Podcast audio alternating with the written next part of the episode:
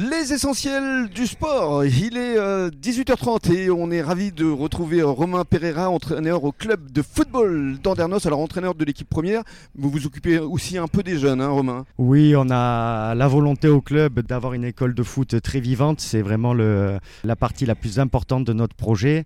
Donc euh, forcément, euh, on a tous un Mhm. œil un petit peu rivé sur euh, nos futurs pousses Mhm. et, euh, et on se veut d'identité locale euh, dans l'équipe euh, Ouais. euh, senior. Donc du coup, il faut former nos jeunes pour qu'ils puissent euh, après prendre la relève. Prendre la relève, évidemment. Alors je crois que vous êtes super content d'être ici parce que on, on est, je le rappelle, hein, dans la cabane Les ailes du bassin avec Nicole Andrieux. Et c'est vrai que vous vous connaissez tous les deux. Alors déjà oui, on est très content déjà que vous mettiez euh, notre structure en lumière et qui plus est en plus euh, à côté de Nicole euh, qui euh, avec qui on est en constante euh, en, euh, échange euh, avec euh, Octobre Rose.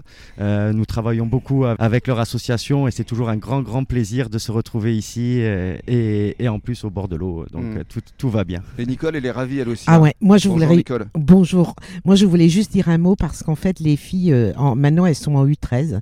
Elles nous font l'honneur de jouer un match euh, euh, tous les ans en faveur des ailes du bassin. Et du reste, on les attend. Elles doivent venir pagayer avec nous.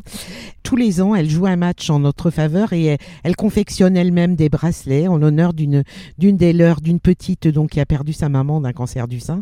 Et nous, nous sommes très attachés, franchement, à ce partenariat parce qu'il est lourd de sens et il est vraiment dans nos valeurs. Et euh, je crois que bon, Romain sait combien nous sommes euh, investis auprès de l'équipe de foot d'Andernos et, Mm. ces, et ces jeunes filles qui, qui nous donnent des leçons de vie, mais vraiment au quotidien. Et alors vous venez euh, d'apprendre à Romain que votre gendre c'était un joueur avec qui il a évolué. Voilà, voilà mon gendre donc euh, Emmanuel Drezen que je salue avec Jérôme Molinier qui était aussi à l'équipe de de l'Ège Cap Ferré qui ont ils ont joué à un très bon niveau tous les deux. Jérôme essentiellement puisqu'il était international et mon gendre qui continue donc euh, dans le foot à entraîner des équipes à Concarneau. Euh, Mm. Manu, je te salue. Voilà, il est reparti Et en moi j'en profite pour te faire un grand grand coucou Manu. euh, Le monde est petit alors. exactement. Alors Et les rencontres sont toujours belles par Ouais. contre. Oui, ça c'est vrai, ça c'est vrai. alors parlons justement du club. On, on a parlé des jeunes, on a parlé un peu, un peu des féminines. La, la proportion, c'est combien de licenciés à peu près, euh, Romain? Alors, euh, on est sur à peu près, l'année dernière, on a tablé à 330 euh, licenciés. C'est bien déjà. Cette année, on va essayer de faire euh, Aussi bien, si ce n'est mieux. si mieux, exactement.